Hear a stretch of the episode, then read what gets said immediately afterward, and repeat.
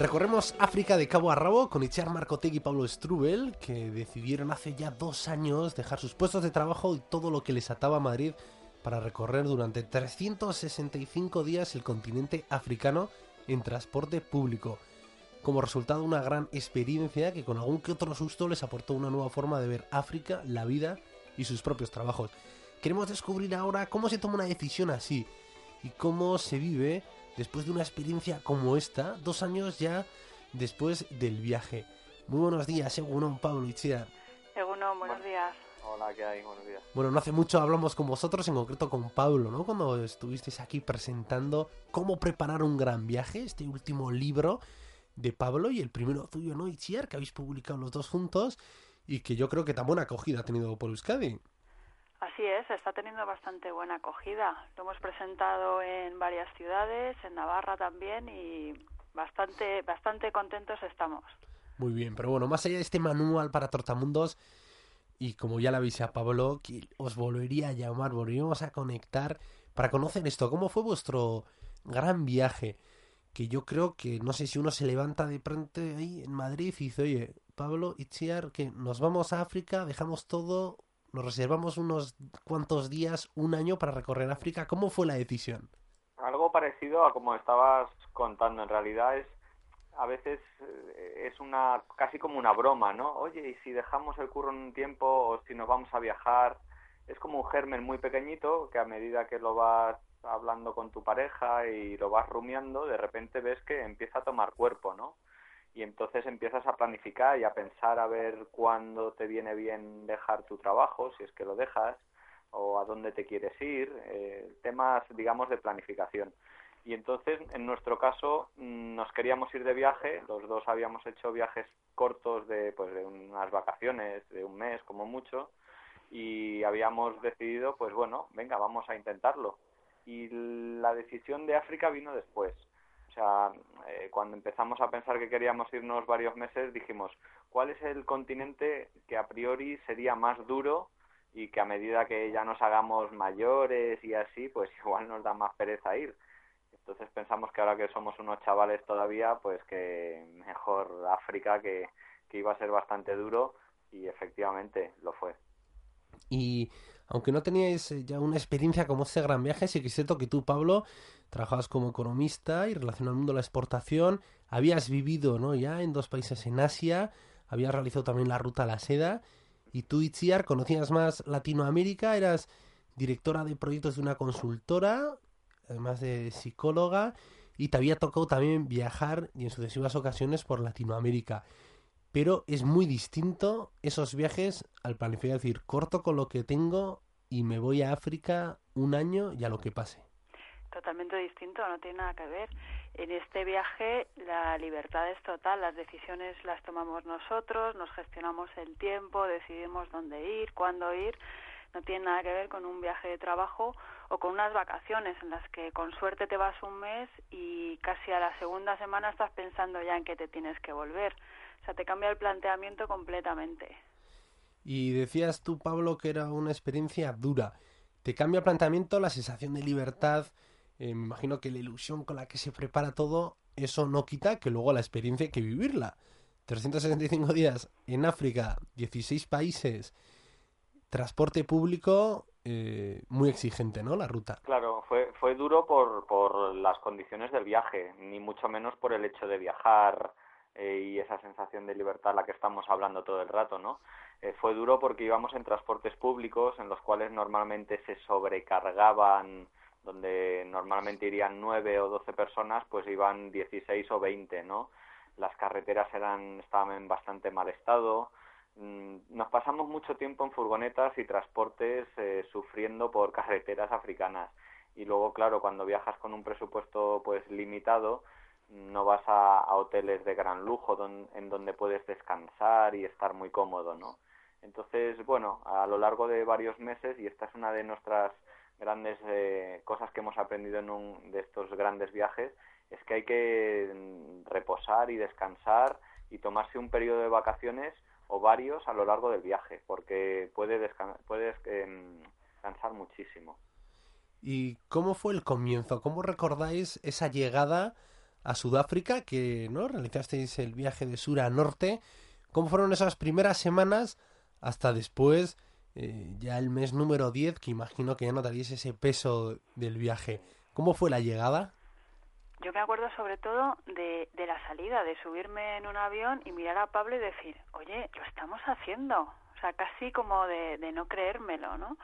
Y llegar a Sudáfrica, que es un país bastante bastante sencillo porque es fácil viajar, las comunicaciones son buenas, hablan inglés, o sea, un país bastante y bastante parecido a, a nuestra cultura, con lo cual, en cierta manera, es un buen aterrizaje. Pero conforme avanza el viaje, vas de alguna manera sí que es verdad que vas te vas acostumbrando a estar de viaje entras en nuevas rutinas tienes que ver dónde vas a dormir dónde vas a comer hacer y deshacer mochilas y demás pelearte con unos regatear con otros. Y sí es verdad que a lo largo del viaje es, se puede caer en un poco se pierde la emoción no se pierde la emoción del viaje ya cuando llevas diez meses además en un continente como África que es bastante duro también estás cansado, con lo cual sigue siendo bonito viajar, pero te lo tomas un poco con, como con más calma, ¿no? Ya no ya no tienes tanta tanta ansiedad por verlo todo y por hacer un montón de cosas. O sea, ya esa ansiedad por tachar destinos y experiencias va decayendo frente a eso, ¿no? A vivir más esa sensación de libertad y de disfrutar, oye, pues con tu compañero de viaje esa experiencia larga. Sí, sí, es eso es, eso es muy interesante. Además, la relación de pareja, que muchas veces nos preguntan de, de cómo vives con, con tu pareja 24 horas al día. También te permite aprender mucho del otro. Es, es una experiencia súper interesante y si sales de esta, ya estás reforzado, ¿eh? Si no, es una prueba de fuego. Y claro, tú en tu caso, Pablo, esos viajes largos los habías hecho en solitario. Yo no sé si luego Berkitiar estaba ahí al lado y tú con tu mochila tenías que viajar distinto. Sí, te cambia la dinámica bastante, ¿no? Eh, cuando viajas solo eres tú el único, la única persona que toma las decisiones. Eh, entonces eso te da mayor libertad aún de improvisar, de, bueno, de, solo tienes que mirar por ti mismo. En cambio, cuando viajas con otra persona, pues bueno, tiene la ventaja de que eres un equipo. Entonces, sí que es verdad que está sujeto todo a una negociación, como en cualquier pareja, pero a la vez eh, tareas que pueden ser aburridas en un viaje, como enterarte de dónde salen los autobuses, o si uno está enfermo, el otro le puede cuidar, eh, y sobre todo disfrutar las cosas doblemente, pues son una de las mayores ventajas de ir en pareja, ¿no? Cuando es un sueño conjunto, eh, como era nuestro viaje este, pues es fantástico hacerlo en pareja. En cambio, si es un sueño de una persona que luego se busca un compañero para ver si no va solo en el viaje, eso puede cambiar mucho más la dinámica de, este gran viaje. Pues sí, y en el camino os encontraste con 16 países, ¿no? La mayoría de la costa atlántica, y luego grandes parques naturales, ¿no? Sudáfrica, Madagascar, Namibia, Camerún, Benín. Aunque hablabais de esa monotonía que puede llegar a haber en un viaje, ¿no? Y que incluso necesite unas vacaciones de esas propias vacaciones del viaje, sí que África tiene esos grandes alicientes. Yo no sé si con los parques naturales os sucedía también parecido o cada uno de ellos dices que tenía un sabor eh, propio?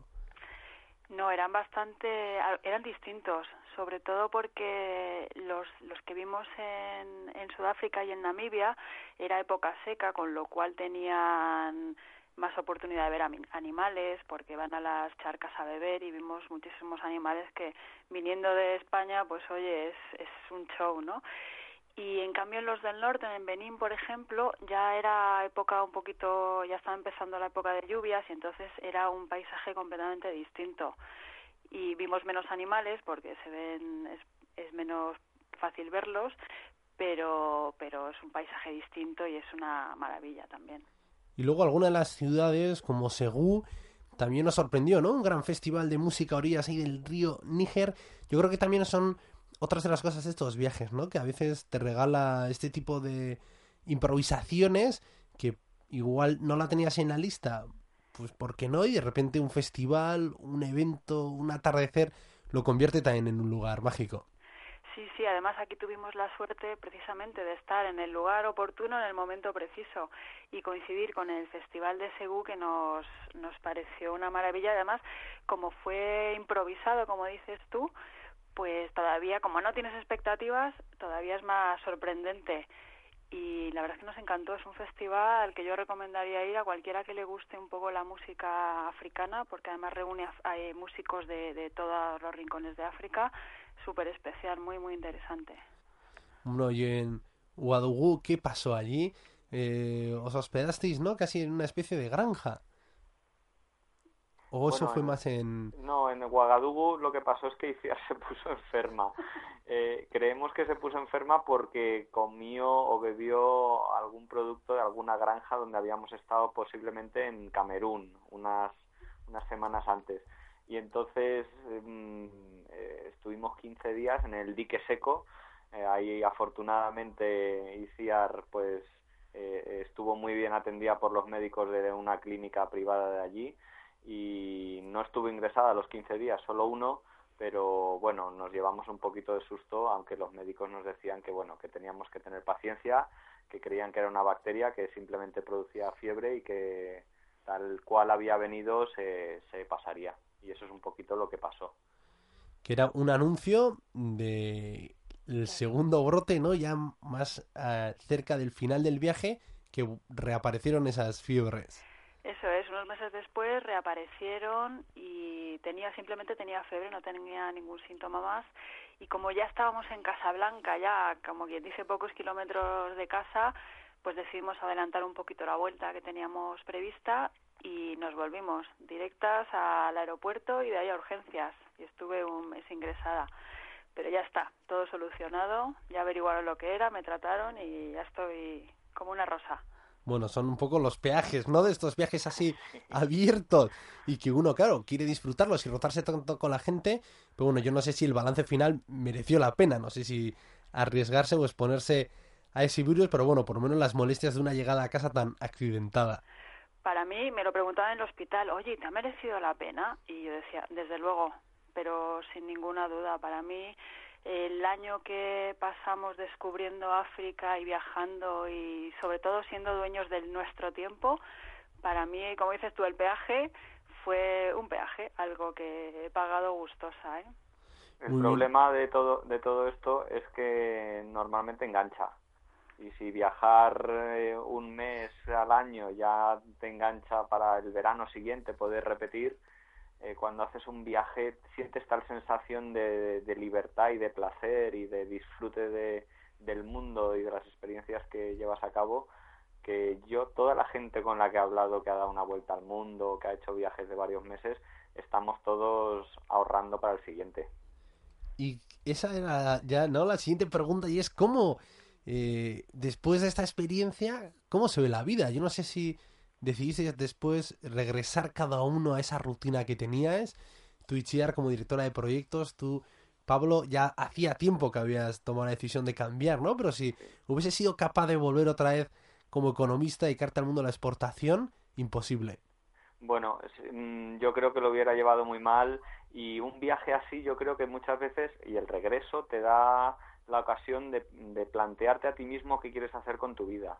En mi caso, mm, podía haber vuelto a trabajar donde estaba antes, pero tanto en la ruta de la seda como en este, pensé que realmente quería trabajar en algo que me llenara, en algo que me apeteciera. Normalmente tardas tiempo en, en, llegar a encontrar ese puesto de trabajo o encontrar siquiera lo que, lo que quieres hacer, ¿no? Porque muchas veces piensas, mm, me gusta hacer muchas cosas, pero trabajar en ello, ¿cómo puedo hacerlo? ¿no? Entonces, eh, hay que buscar, hay que tener muy claro, conseguir tener muy claro lo que quieres hacer y apostar por ello, ¿no? Un poco lo que hemos hecho nosotros a la vuelta de este viaje en conjunto es escribir el libro que comentabas al principio y, y apostar por él, pero, pero bueno, Iciar también ahí sigue dándole vueltas un poquito a ver qué hace con su vida. Mira, yo me pedí una excedencia para hacer el viaje y a la vuelta decidí que, que no quería seguir, que aunque tenía la excedencia, que, que no me apetecía volver otra vez a esa rutina de oficina y demás. Y me he vuelto un poco más inconformista seguramente y he decidido hacer cosas que me gustan. o intentar por lo menos vivir de algo que me gusta. Y en esas estoy, buscándome la vida un poco en temas de cocina. La gastronomía, ¿no? Has encontrado ahí una segunda vocación profesional. Así es, siempre me ha gustado cocinar y he dicho, ¿y por qué no? ¿Por qué no pasar de, de algo que veía como un hobby casi a, a hacerlo mi profesión? es un riesgo, claro, pero después de haberte hecho un viaje así, pues estás dispuesto a asumir riesgos y, y sobre todo a intentar ser feliz de verdad, a no dejarte llevar por la inercia, sino poner tú, poner tú el camino. Oye, la inercia, ¿no? Y para aquellos que nos pueden estar escuchando, los indecisos, ¿no? Que pueden compartir con vosotros esa pasión también, ¿no? Por viajar y por dar una vuelta también uno a su vida pero nunca es el momento, ¿no? Para realizar el gran viaje, para abrir esos paréntesis y para romper un poco con esas ataduras que grandes o pequeñas siempre nos generan, pues, un respeto enfrentarte a ellas. ¿Qué, opináis vosotros? ¿Hay algún momento idóneo o, o hay que tomar la decisión cuando uno lo ve claro? excusas hay todas las que uno se quiera poner. El momento idóneo puede no llegar nunca porque la casa, porque el trabajo, porque etcétera. Pero cuando las ganas de viajar empiezan a sobrepasar a, todas esas excusas, entonces es cuando decides poner una fecha. Y cuando has puesto la fecha ya has hecho la parte difícil, que es tomar la decisión en firme de, de hacerlo, ¿no? de, de emprender un viaje. Es ese, yo creo que ese es el momento clave, cuando deja de ser un y si lo hago a lo voy a hacer con tal fecha. Muy bien, bueno, y Chiar Pablo, pues es que ricasco por guiarnos eh, por África. Al final no hemos hablado tanto del país como por ese otro viaje que realizasteis vosotros, el interno vuestro.